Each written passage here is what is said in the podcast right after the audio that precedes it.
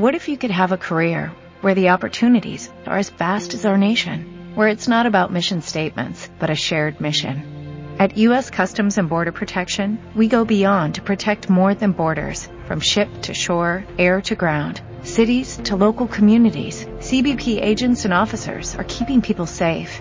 Join U.S. Customs and Border Protection and go beyond for something far greater than yourself. Learn more at cbp.gov/careers.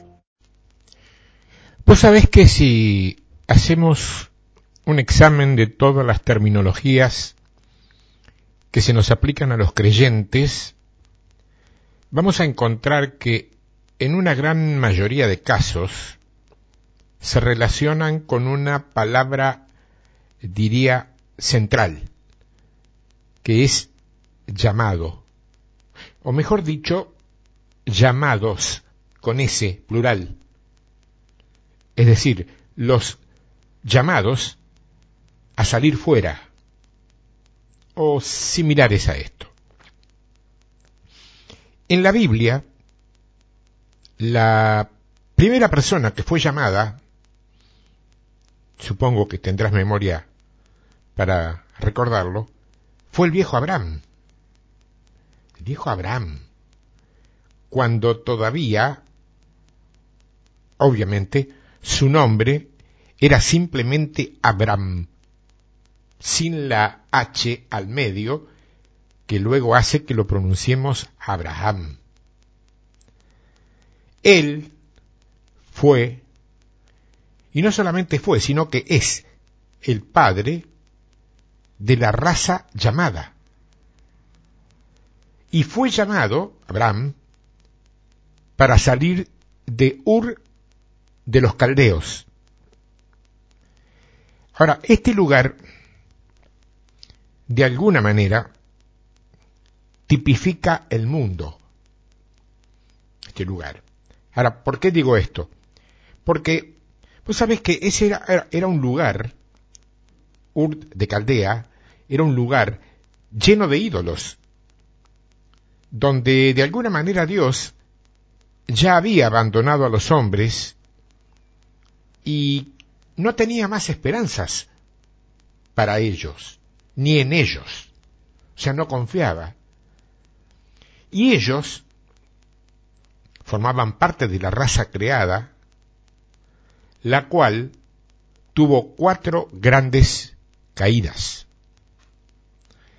Cuatro grandes caídas. La primera, la primera caída fue con Adán. La primera caída fue con Adán. La segunda fue con Caín. La segunda caída fue con Caín. La tercera fue con la generación de Noé. La generación de Noé.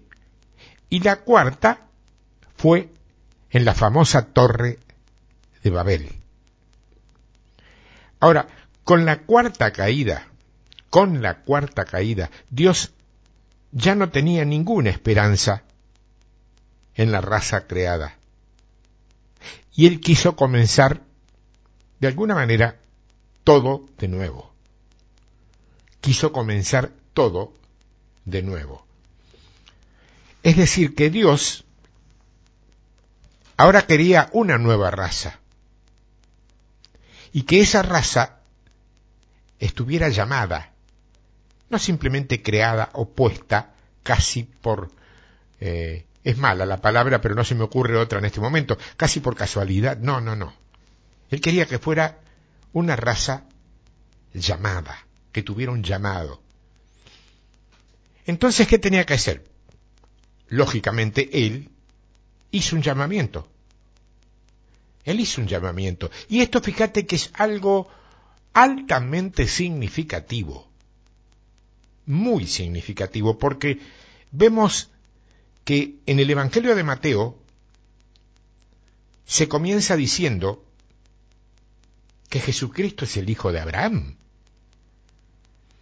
Así que Él es por lo tanto, un descendiente, un descendiente de la raza llamada. Ahora veamos. Responder, ¿qué es responder a un llamamiento? Porque nosotros estamos acostumbrados en nuestros eh, enredados idiomas eclesiásticos, pues mira que somos un poquito complicados para, para hablar, tenemos ciertas palabras, modismos y muletillas que son netamente de, no solo de la iglesia, sino del templo, te diría, que la calle, salís a la, a la calle y ya la gente no te entiende en ese, es un idioma, en el fondo es un idioma religioso, no es un idioma cristiano como muchos creen, ¿eh? El idioma cristiano, lo más parecido al idioma cristiano es hablar en idioma reina valera. También pasa eso. Ahora, bueno, ¿qué significa responder a un llamamiento? Responder a un llamamiento implica, a ver, salir de una situación y entrar en otra. Salir de una situación y entrar en otra. Y esto te diría que sería muy importante que se te grabe, se te grabe en tu cerebro, porque lo vas a necesitar más adelante, si es que alguna vez desde alguna plataforma, desde algún púlpito, desde algún micrófono, o simplemente en un mano a mano con, con hermanos o con personas que no conocen al Señor, pensás hablar de llamamientos. Pensás hablar de llamamientos. Abraham tenía que dejar la situación de idolatría de Ur de los Caldeos, tenía que dejar eso y entrar en otra situación, diametralmente opuesta y distinta.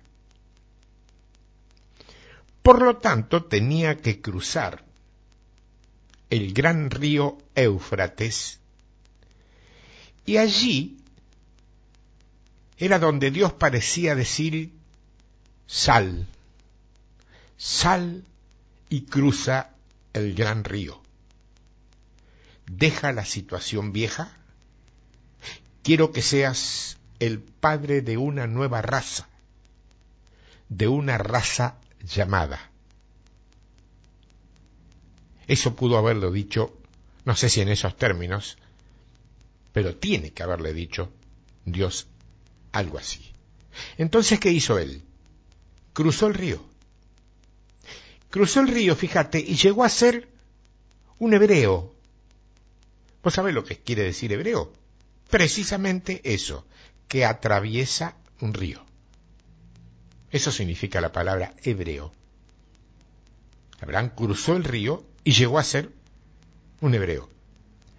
Porque, te recuerdo, hoy a la distancia, y como digo siempre, como me gusta decir siempre, con el periódico del lunes, somos todos muy sabios para analizar los resultados deportivos del domingo, nosotros, hoy, a la distancia, todo el mundo cristiano, todo el ambiente cristiano, todos los, cristianos en general, ven a Abraham como un hebreo.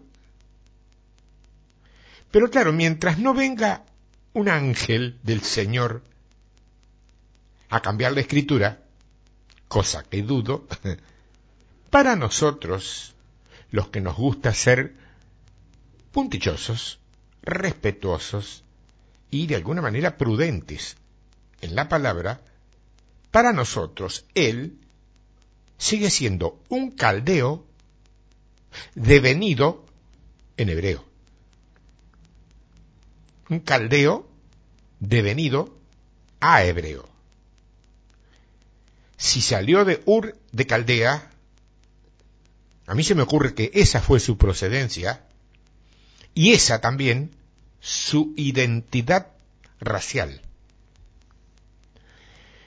Claro, nosotros podemos decir ahora, de alguna manera, aleluya, porque hoy, hoy, eh, ahora, en este tiempo, en este momento, cuando me estás escuchando, ahora, nosotros, vos y yo, lo digo así personalizado porque no me gusta decir ustedes mucho, no le estoy hablando a un gran público, a una masa. Primero porque no me gusta que me masifiquen a mí, entonces yo tampoco lo hago.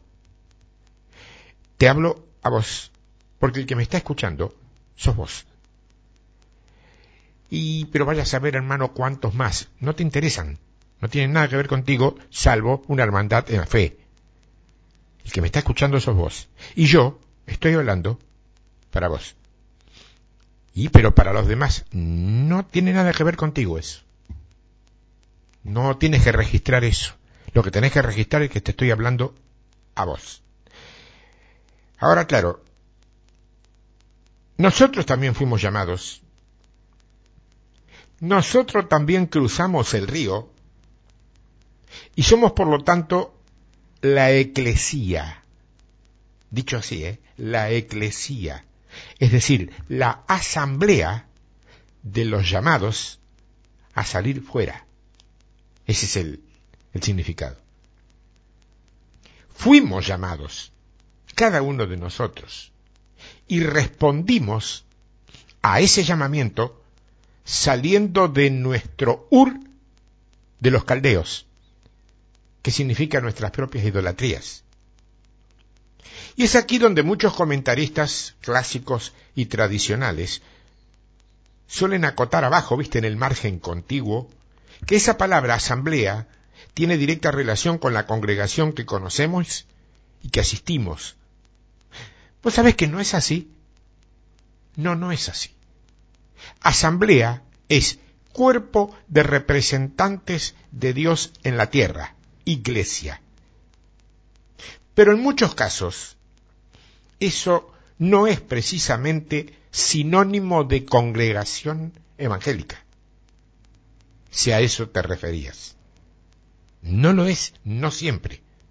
Porque, a ver, si censuramos duramente a otros credos, muy duramente a veces, que en ciertos países son credos oficiales, de haberse, les censuramos haberse arrogado algo así como la propiedad de Dios para sí, nosotros, que nos decimos genuinos, no podemos caer en la misma herejía. No podemos caer en lo mismo.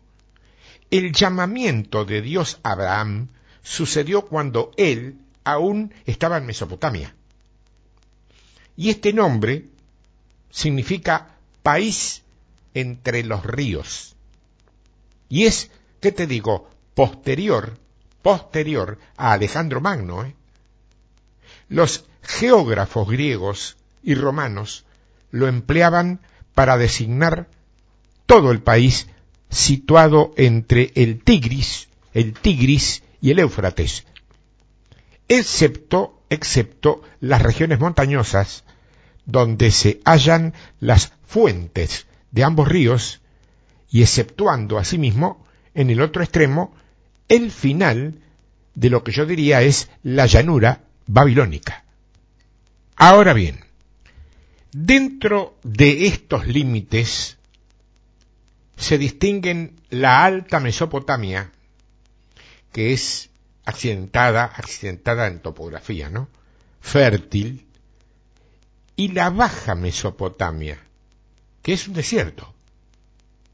Sobre todo en las proximidades precisamente del Tigris. El nombre actual dado a Mesopotamia por los árabes es Yezirej. Se escribe J-E-R-I, al menos en la eh, fonética castellana, en la fonética española, Jerifej. ¿Qué significa esto? ¿Qué traducción tiene? Isla. Isla la isla. Es una región de gran fertilidad y produce, si se irriga, trigo, cebada, maíz, higos, mm, dátiles, granadas, un montón de cosas más. Claro, en la antigüedad había todo un sistema, un sistema de, de, de, de canales, canales de irrigación, que permitía el sustento de una densa población con un elevado grado de civilización. O sea, grandes reyes como, como Rin Sin de Larsa y Anmubari, Anmurabi, Anmurabi de Babilonia se glorificaban por sus grandes obras en ese aspecto. Y aquí es donde tenemos que recalar en uno de los libros que contiene suficiente historia como para poder confirmar y corroborar lo que estamos diciendo. Es el libro de los Hechos. En el capítulo 7 del libro de los Hechos, dice el primer verso, Hechos 7.1, el sumo sacerdote dijo entonces, ¿es esto así? Y él dijo, varones, hermanos y padres, oíd, oíd. El Dios de la gloria apareció a nuestro padre Abraham estando en Mesopotamia, estando en Mesopotamia, antes que morase en Harán y le dijo, sal de tu tierra y de tu parentela, y ven a la tierra que yo te mostraré. A ver, esto siempre conviene añadirlo cuando hablamos de este tema, porque vuelvo a repetirte, es muy fácil a la distancia. Sí, sí, Abraham salió, salió sin saber a dónde iba saludó un amigo por el camino que le dijo, ¿a dónde vas, Abraham? A la tierra prometida. Le contestó. ¿Y a dónde queda? ¿Qué sé yo? Yo sé que tengo que ir para allá. ¿Te imaginas eso llevado al hoy? ¿Cuántos? ¿Cuántos encontraríamos caminando por fe? A mí siempre vos sabés que me se me ocurrió pensar ¿qué hubiera hecho yo? Yo, ¿eh? en lugar de Abraham. No te lo tiro a vos como carga, como culpabilidad oculta, a mí mismo. ¿Qué hubiera hecho yo en lugar de Abraham? Que el Señor se, se, me aparezca un día y, me diga que salga de, de la ciudad donde vivo ahora, que deje a todos mis familiares atrás y que me vaya a un lugar que Él va a mostrarme, pero después, cuando yo salga, no antes. No que ya me mostró, no que me lo mostró en visión, en palabra profética, en, en sueño, no, no, no, no me mostró nada. Simplemente me llamó. Va a mostrarme, dice, pero no sé cuándo. ¿Qué hubiera hecho? Claro, a mí se me ocurre decir, un poco pomposo yo, que hubiera hecho lo mismo que hizo Abraham. Salir, no, no, lo primero que hizo Abraham fue dudar. Dudar. Abraham dudó. Se quedó como normalmente solemos decir, eh, se quedó tildado. Ahí como se le cayó la mandíbula y, con la boquita abierta y ¿qué me habrá querido decir?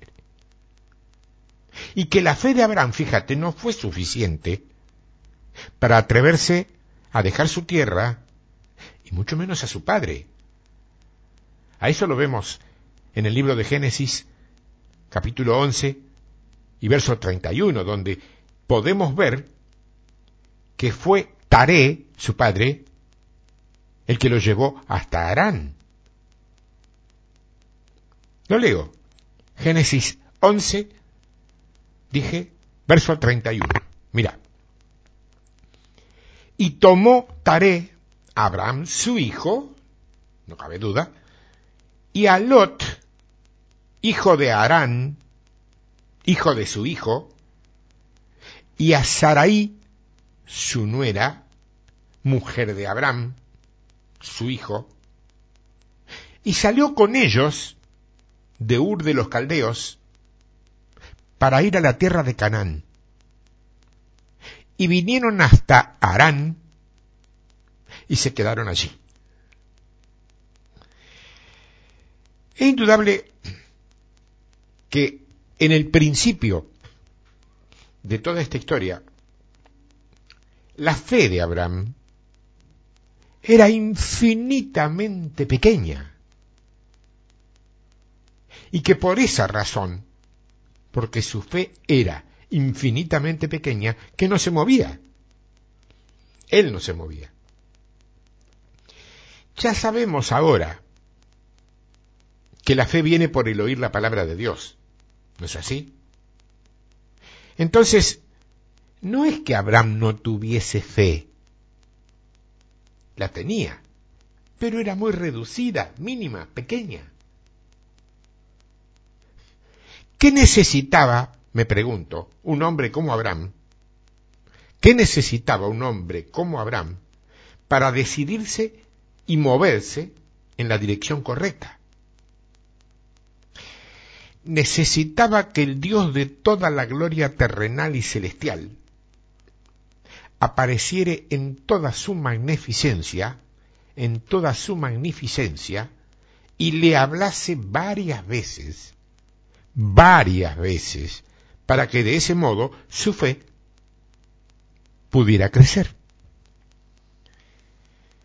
Abraham continuó viviendo en Arán con sus parientes conforme a sus decisiones personales. Sin embargo, es más que notorio que Dios no quería a su parentela ni tampoco que él continuase ahí en Arán. Y puesto que la fe de Abraham era pequeña, Dios tuvo que esperar, fíjate, ¿eh? tuvo que esperar hasta la muerte de Taré, su padre, para aparecérsele nuevamente y ahí sí hablarle directamente. En este segundo llamamiento, la fe de Abraham, en este segundo llamamiento, ¿eh? la fe de Abraham ya había crecido más, un poco por lo menos. Y por fin llegó a Canaán. Dice en el Génesis, en el libro de Génesis, en el capítulo 12 y en el verso 5, dice, tomó pues Abraham a Sarai, su mujer, y a Lot, hijo de su hermano, el sobrino, y todos sus bienes que habían ganado y las personas que habían adquirido en Arán, se compraba gente en aquel momento, y salieron para ir a tierra de Canaán. Y a tierra de Canaán llegaron. Te está dando la llegada. Yo, a ver, no, está de más creo que te explique o que te aclare que Canaán era el objetivo, el punto de mira, lo que estaba en un lugar determinado al cual había que llegar. No interesaba de pronto qué camino, cómo, con qué vueltas, con qué rudimentos, con qué argumentos, con qué fundamentos había que llegar a Canaán. Ese era el objetivo. Era el lugar donde Abraham debería llegar. Sin embargo, como vimos, él no fue directamente a la buena tierra. No fue directamente a la buena tierra. ¿Qué hizo? Se paró, se paró a mitad de camino. Se detuvo a mitad de camino. Que era Arán. Eso estaba a mitad de camino. Por eso, por esa razón, Dios le habló varias veces y este hablar de Dios reforzó y aumentó notoriamente la fe de Abraham. Claro, vos me decís, sí, está todo muy lindo, pero esto es historia. ¿eh? Es historia. Pero te tengo que decir algo. Hoy, hoy, eh, ahora, en el momento que me estés escuchando, no importa cuándo es el hoy, porque no es un hoy cronológico, es un hoy profético. Para tu vida el hoy profético es hoy, ahora, ya, en este momento.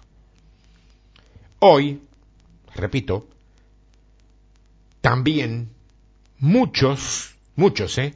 paran a mitad de camino. Por ejemplo, muchos hermanos, quizás alguno de ellos esté escuchando, a ver, casualmente esto, eh, sienten que donde están no es el lugar correcto. Y tienen el deseo de salir, pero sin saber a dónde ir. Entonces se quedan a mitad de camino. En Arán. En el moderno Arán. ¿Estás en Arán? ¿Camino a Canaán? ¿O no te atreviste a salir de Ur de Caldea todavía? Sin embargo, Dios quiere llevarlos hasta Canaán. Canaán hoy es la iglesia. No hablo de congregación, aunque obviamente a la larga la incluye. Hablo de iglesia. Canaán es la iglesia.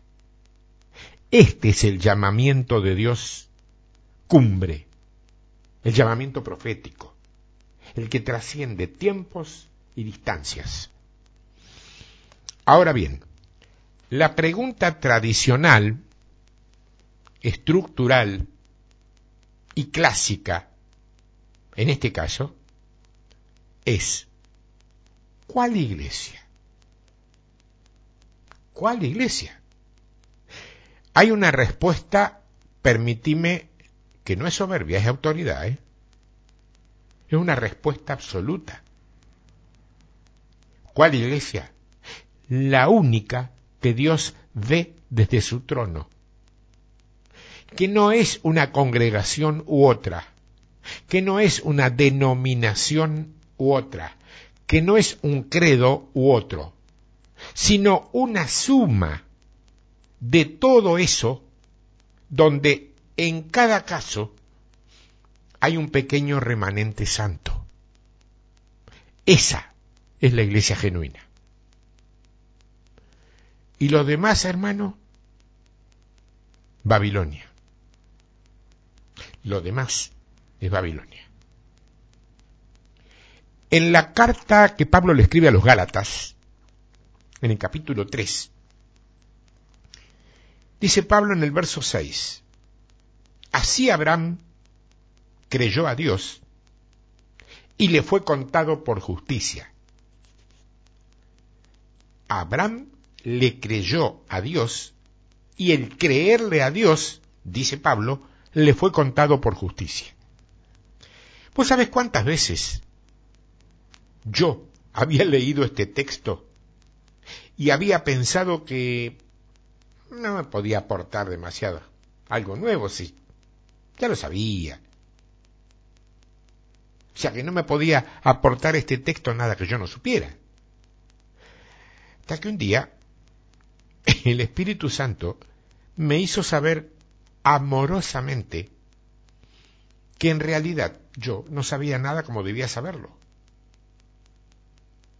Porque yo era uno de los miles o millones, qué sé yo, de cristianos que iba a una iglesia y que suponía que creer en Dios ya era suficiente.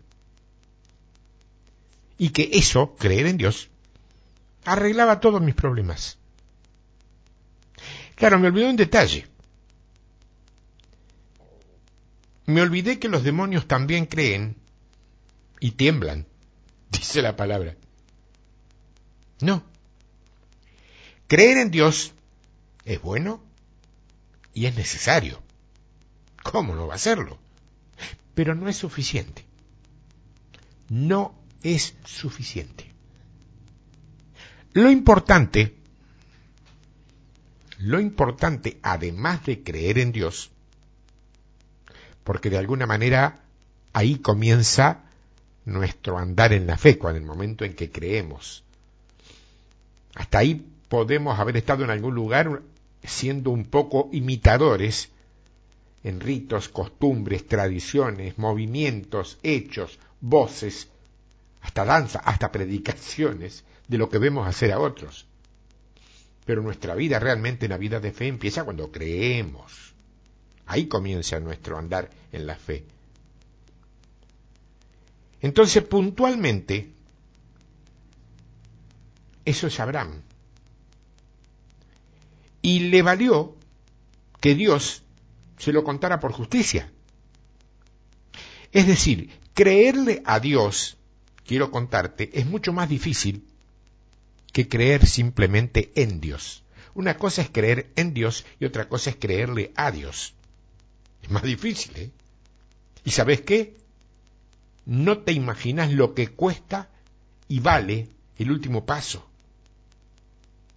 ¿Sabes cuál es? Confiar en Dios. Ese es el más difícil de los tres. Creer en Dios, cree mucha gente. Creerle a Dios ya son menos. Confiar en Dios te puedo garantizar que son muchos menos. En la carta a los romanos, Pablo, otra vez, le escribe en el capítulo 4 y en el verso 9. Dice Pablo, es pues esta bienaventuranza solamente para los de la circuncisión o también para los de la incircuncisión? Porque decimos que a Abraham le fue contada la fe por justicia.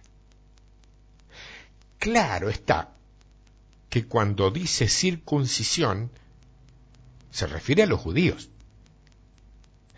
mientras que cuando habla de incircuncisión está refiriéndose a los gentiles.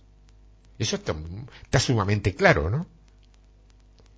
Pablo, vos sabés que apela a la vida de Abraham para demostrar que la gratuita dádiva de la salvación no está limitada a aquellos que han recibido la señal física de haber sido incluidos en el pueblo de Dios bajo el ritual del antiguo pacto, es decir, la circuncisión. De todos modos, creo que convendría consignar muy especialmente que la fe de Abraham vino del oír la palabra de Dios, ¿eh? Del mismo modo, del mismo modo, nosotros, cristianos, tenemos fe a través de la palabra de Dios. Ahora, si vos solamente te limitas a oír Biblia sin revelación, yo te garantizo, aunque tengo que lamentar hacerlo, que jamás llegarás a tocar la palabra genuina. Porque la palabra de Dios es la palabra de Dios, la palabra bíblica revelada. La que no está revelada es Logos. Y de eso, créeme, está repleto. De lo otro no tanto. Existen dos aspectos de fe. Dos. ¿Es la fe objetiva? ¿Es aquello en, que creemos? Es el contenido del plan eterno de Dios. Esta fe objetiva es algo fuera de nosotros e inmutable, te diría. ¿eh? Pero el segundo, el segundo aspecto, es nuestra fe es decir, algo subjetivo, ya no objetivo, subjetivo e interior, íntimo. Y es aquello que recibimos al oír la palabra de Dios. Por medio de esa palabra, los elementos de la fe objetiva son infundidos hacia nuestro interior, en nuestro espíritu, produciendo lo que llamo la fe subjetiva. Por eso, dependiendo de nuestra apreciación por la palabra, de acuerdo a cómo veamos la palabra, podemos tener poca o mucha fe.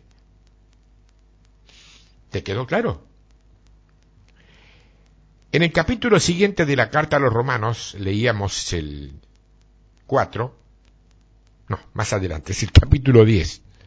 Capítulo 10 de la carta a los romanos, me confundí con el verso, leíamos el verso 9. En Romanos capítulo 10, en el verso 17, Pablo dice, así que la fe es por el oír, y el oír por la palabra de Dios. De paso, se me ocurre preguntarte, ¿qué oyen tus oídos la mayor parte del día? Bueno, lo que tus oídos oyen en la mayor parte del día, ahí está tu fe. Dios prometió a Abraham una descendencia y que esta descendencia sería en el largo plazo. O sea, en el largo plazo se constituiría esa descendencia en una gran nación. Eso dijo, ¿no? Y esa sería tan, ella, esa nación, sería tan numerosa como la arena del mar, dice. Fíjate que teniendo en cuenta que la arena son pequeñas partículas de una roca llamada Cristo, más, dice ahí, las estrellas del cielo. Aquí podemos ver con bastante claridad dos aspectos de la descendencia. El primero, la arena del mar que se refiere a una descendencia terrenal que vino por medio de Isaac y Jacob, es decir, la nación de Israel. Arena. Arena, reitero, es una mezcla de roca, que es Cristo, con tierra, que es carne, hombre. El segundo, como las estrellas del cielo, se refiere algo celestial. Es decir, la iglesia en el Nuevo Testamento. La iglesia en el Nuevo Testamento. Todos los cristianos hoy, todos, forman parte de la descendencia celestial de Abraham y somos la iglesia, los hijos de Abraham. Es decir, que podemos decir que cuando, cuando Abraham fue llamado, de alguna manera, fuimos también nosotros llamados en él. Ahora, una vez más quiero aclarar, fundamentalmente para evitar confusiones, que es lo peor que le puede pasar a alguien que esté ejerciendo el ministerio del maestro, que su sus receptores se confundan y agarren por un, camino que no es, porque eso es errar el blanco y errar el blanco es a, armatía y armatía se traduce pecado, vos sabés eso, ¿no? Una vez quiero aclarar entonces, esta vez, para evitar confusiones, y también te diría para evitar frustraciones y decepciones, que las ha habido y las hay todavía muchas dentro del pueblo. ¿eh? Quiero decir que Dios acepta y bendice enormemente todas las congregaciones cristianas sin distinción. Eso hace Dios, aceptar y bendecir a todas las congregaciones cristianas sin distinción. Pero cuidado, ¿eh? solamente hace alianza de pacto y poder con aquellas que son absolutamente genuinas. Con las otras no. Por eso vemos lo que vemos donde lo vemos y no lo vemos donde no lo vemos. No hace falta que yo te diga nada más, vos lo podés probar y comprobar sacando el piecito de tu casa y yendo allá, donde vos estás pensando ahora. Ahora bien, genuina, dije. Iglesia genuina. ¿Y qué es una iglesia genuina? Una iglesia genuina, entre otras cosas, porque sería otro estudio, es la que ha dejado atrás sus propias tradiciones institucionales o costumbristas, ha dejado atrás sus propias doctrinas particulares basadas en interpretaciones de hombres a lo mejor muy prestigiosos dentro de cada grupo y que al mismo tiempo ha encarado el estudio de la palabra limpia que está escrita en todas nuestras Biblias. Porque en tu Biblia y en la mía hay escrita palabra limpia. Si habíamos entendido algo mal es porque le hicimos caso o obedecimos lo que nos enseñó alguien que tergiversó eso, o que lo modificó un poquitito, lo hizo más atractivo. O sea, no le podemos cargar la culpa a los demás, ¿eh? Somos nosotros. La palabra limpia está en nuestras Biblias. Y el llamamiento de Dios a nosotros es según su propósito. En la carta a los romanos, otra vez, pero en este caso en el capítulo 8, capitulazo de romanos ese, ¿eh? cuando termines esto, si querés leerlo completo, es un señor capítulo el 8 de romanos, porque hay, hay de todo escrito ahí adentro, está encerrado todo ahí. En el verso 28 del capítulo 8 de romanos, en realidad los versos 28 y 29, dice así, y sabemos que a los que aman a Dios, cuidado, a los que aman a Dios, a los que aman a Dios, todas las cosas les ayudan a bien. Esto es, a los que conforme a su propósito son llamados. Porque a los que antes conoció, también los predestinó para que fuesen hechos conformes a la imagen de su Hijo para que Él sea el primogénito entre muchos hermanos. Pues sabe que la palabra conformados, que está aquí, implica necesariamente, pero necesariamente, la existencia de, de, de, de un molde, de una forma, donde algo es colocado allí para que tome aquel formato. ¿Se entiende? Como por ejemplo un molde para, para, para, para torta, para pastel, en la cual se coloca la masa, y la masa, que está suficientemente flexible, maleable, adquiere la forma del molde. De eso estamos hablando. Dependiendo del caso, vos debes presionar la masa en este caso, después cortar los excesos y amasarla mejor hasta que ella adquiera la forma deseada. Bueno, mira, en nuestra vida cristiana sucede más o menos lo mismo. Debemos ser conformados a la imagen, conformados al molde, que sería la imagen de su Hijo. Vos sabés que algunas veces este proceso, escuchá, ¿eh? exige un poco de presión, un poco de corte, para que adquiramos la forma deseada.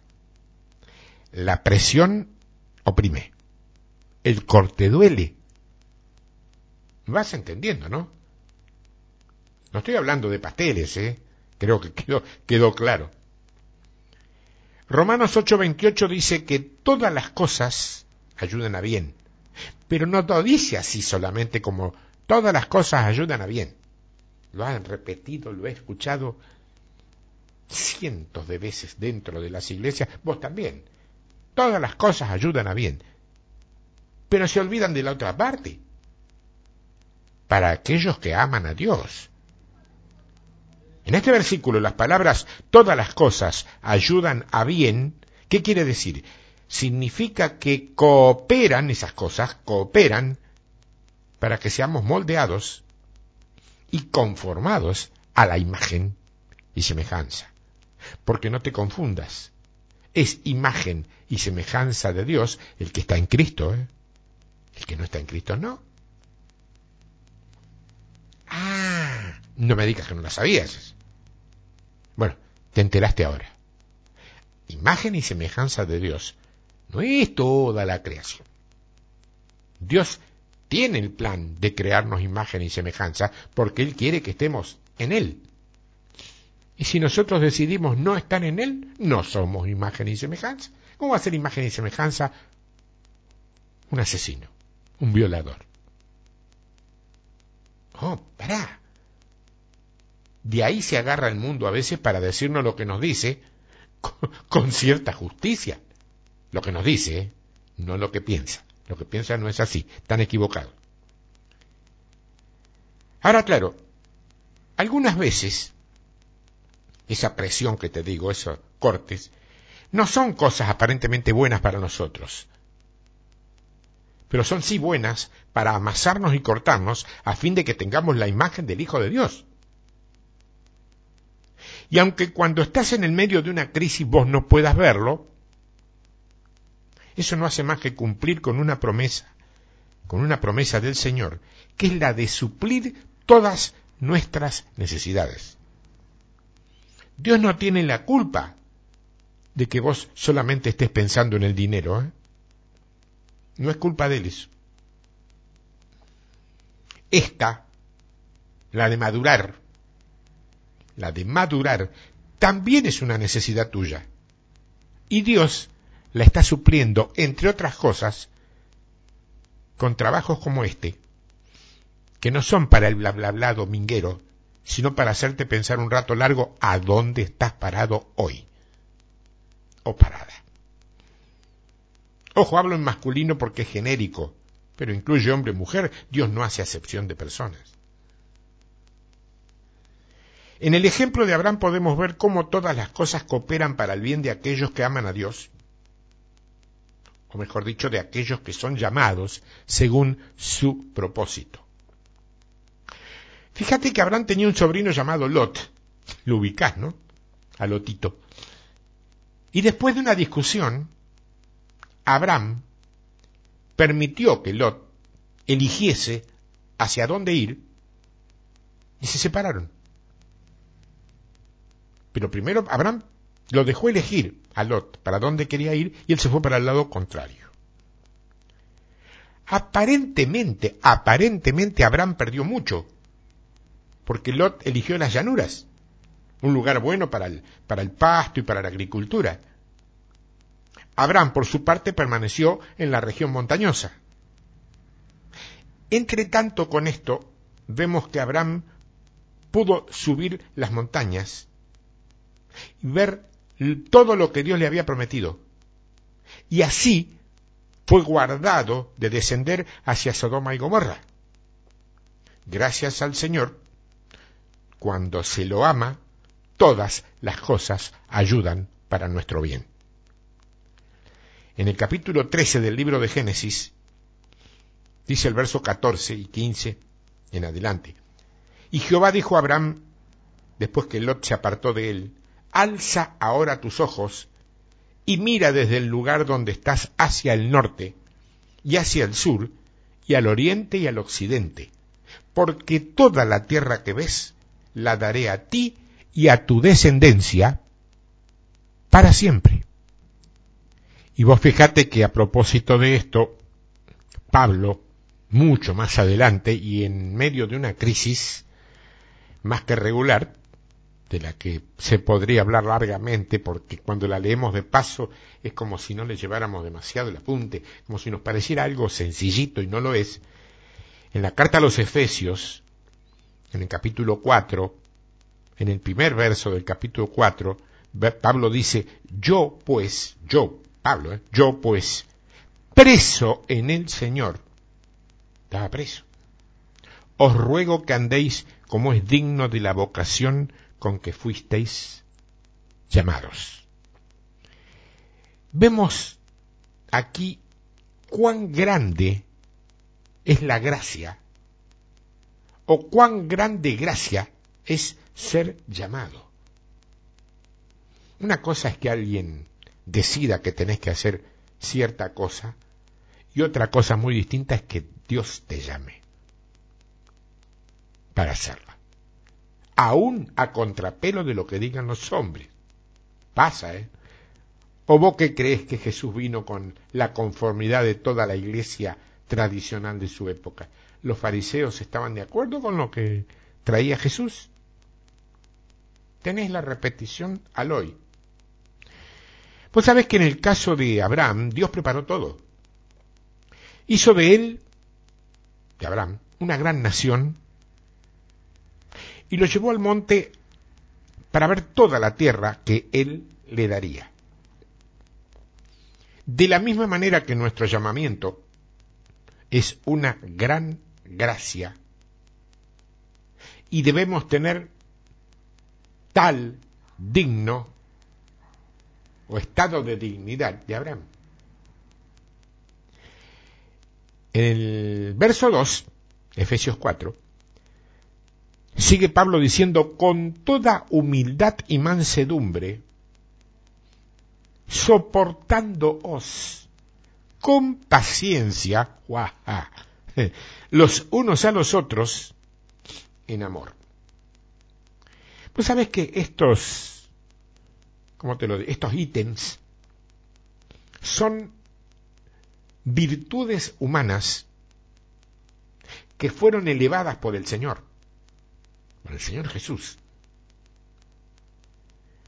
Porque nuestra paciencia, mi querida hermana, mi querido hermano, vos lo sabés tan bien como yo, nuestra paciencia no dura mucho, ¿eh? Te diría que tiene un límite.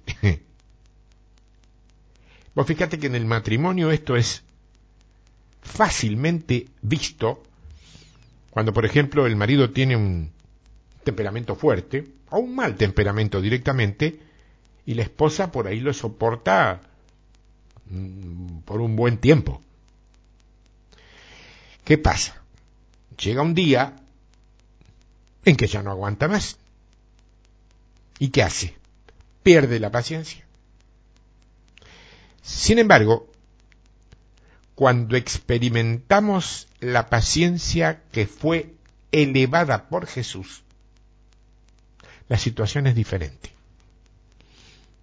Y esto sucede porque el Señor vivió una vida humana perfecta, experimentando todas las virtudes humanas.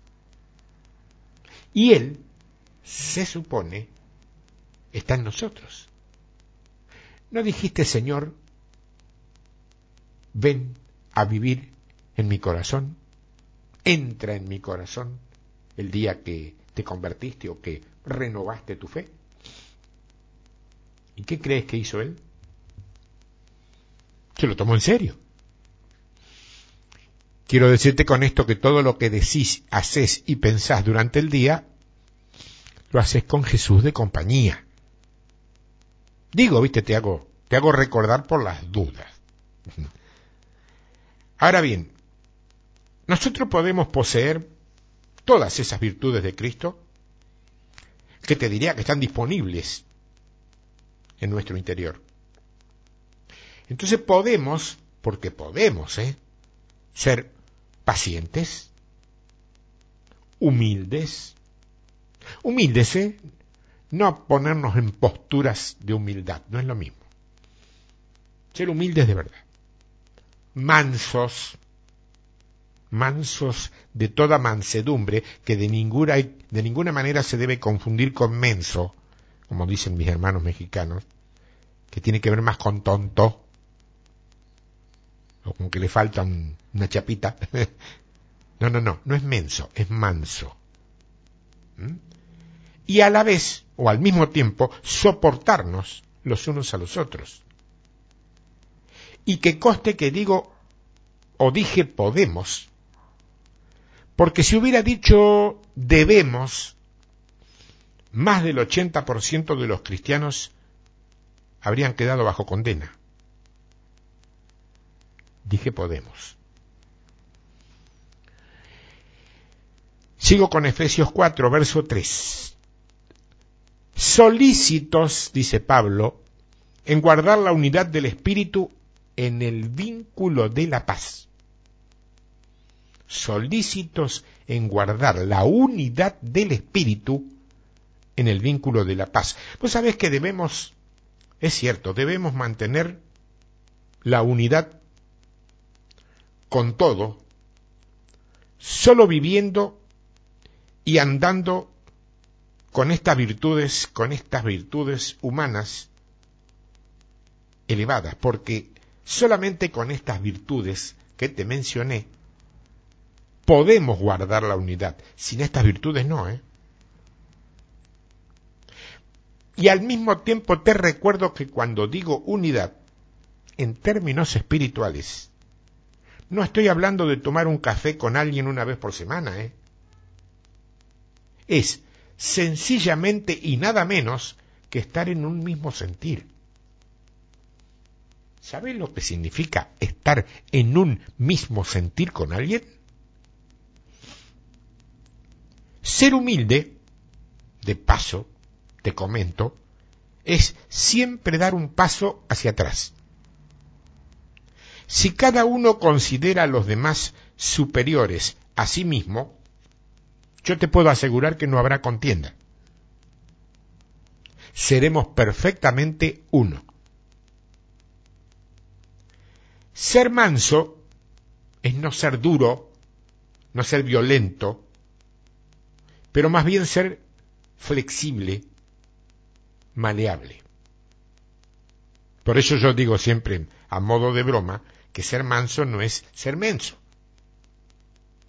Más allá que, reitero, los hermanos mexicanos que utilizan cotidianamente este término, eh, yo creo que también los demás lo entendemos bastante claramente, no solo por los doblajes y todo lo demás, sino que el idioma, los grasejos mexicanos nos han llegado, así como algunos barbarismos argentinos también han trascendido el planeta, ¿no?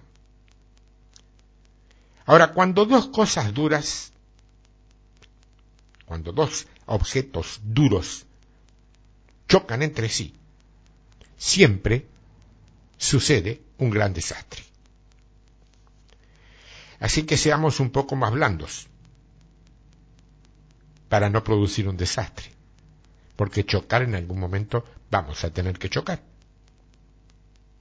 Ser pacientes o ser paciente es ser con más calma, más lento. No vayamos demasiado rápido, ¿eh? No siempre ir a mucha velocidad se llega mejor, ¿eh? Llegar antes no es llegar en el momento que Dios quiere que lleguemos. Soportar los unos a los otros es ser amplio, tolerante, o sea, no ser estricto, rígido seamos un poco más flexibles. Porque nuestro andar tiene que tener estas cuatro virtudes humanas. Y este es el andar de modo digno de nuestro llamamiento. Fuimos llamados para estar juntos. Y tal tipo de andar nos mantiene en la unidad. Esto es eclesía. Esto. Porque si no corremos el riesgo de seguir pensando que eclesía o iglesia es banco, púlpito, templo, corito, mensajito. Ese es el hoy.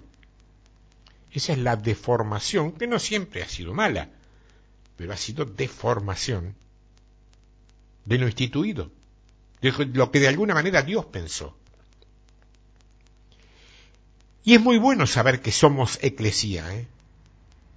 que somos la eclesía o la congregación de los llamados. Somos aquellos, vos y yo, de los que fueron llamados hacia afuera de tú y de mí, Ur de los Caldeos, hacia afuera del mundo.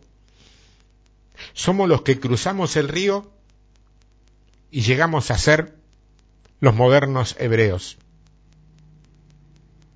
en esta salida al inicio nuestra fe era aún pequeña.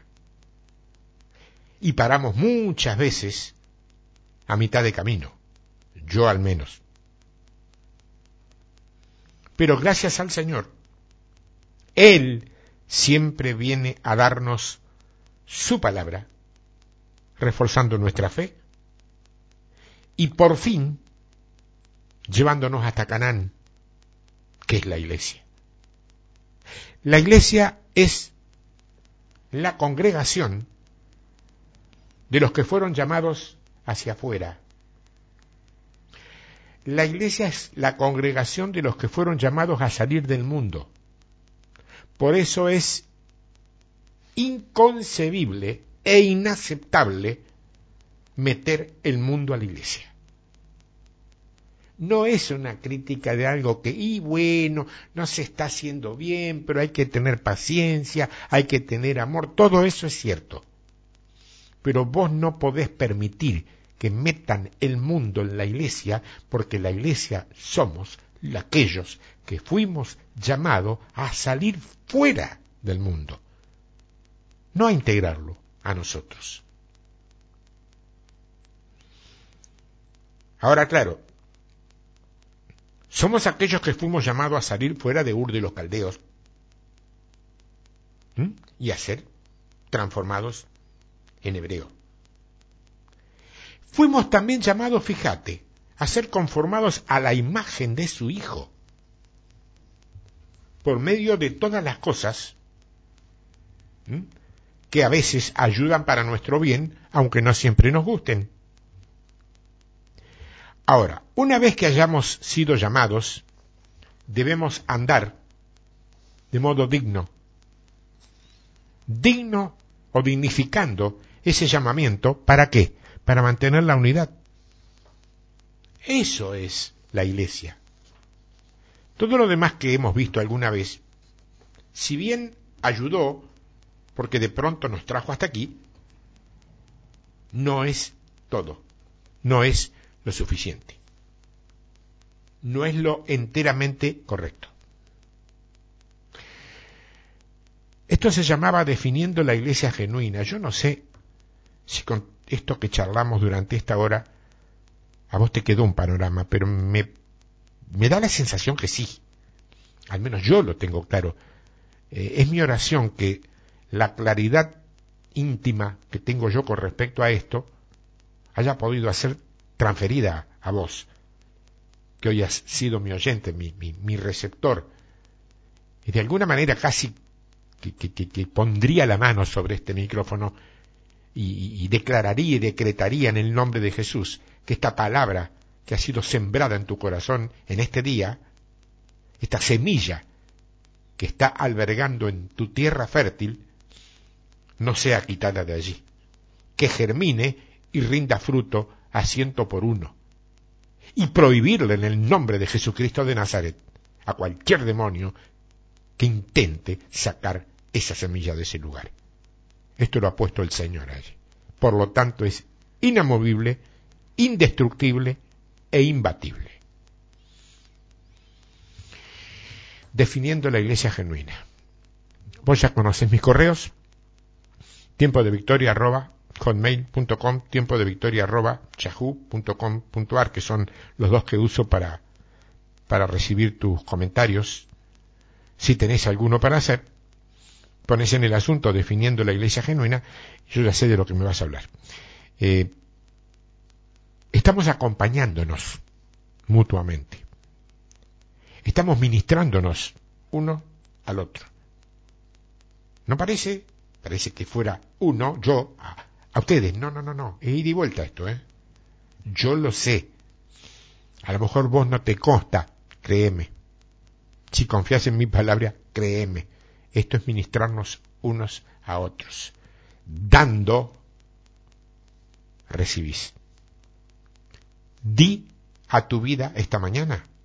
Gloria a Dios, porque eso significa que yo también recibí. Dios te bendiga. Hasta la próxima semana, si Dios quiere.